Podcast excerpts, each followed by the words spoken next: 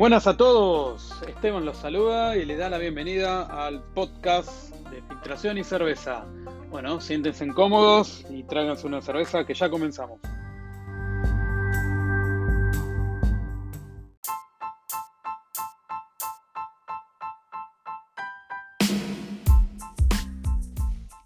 Bien, comienza esta temporada del podcast de filtración y cerveza.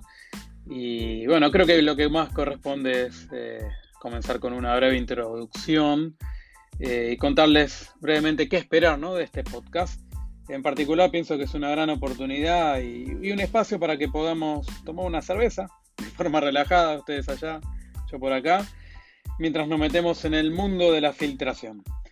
Mi nombre es Esteban Medina, llevo ya 20 años más o menos trabajando en la industria de la filtración.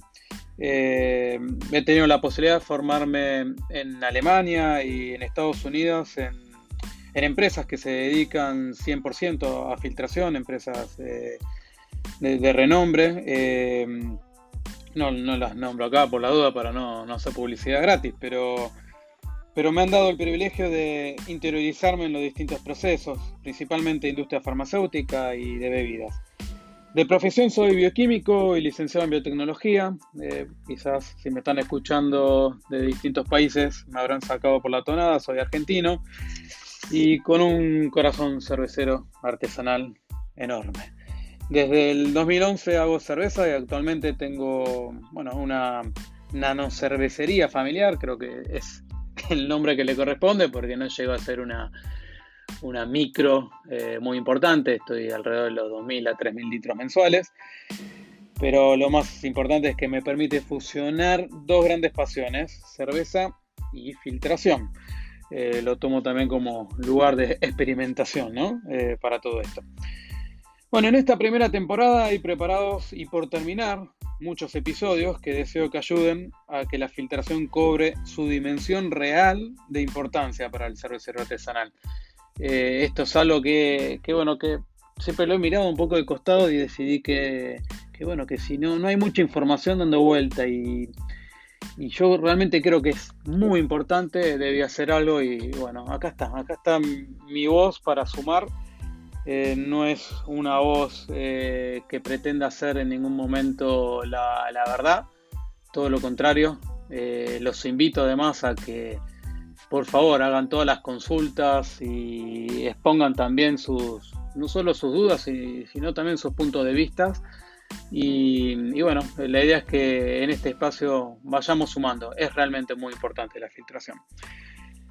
Creo que todo subyace eh, de alguna manera en la información y el conocimiento, el cual debe fluir de, una manera solidaria y sin guardarse nada. Recordemos eh, algo que, bueno, que, será parte de un lema, una frase que se ha tirado por, por ahí.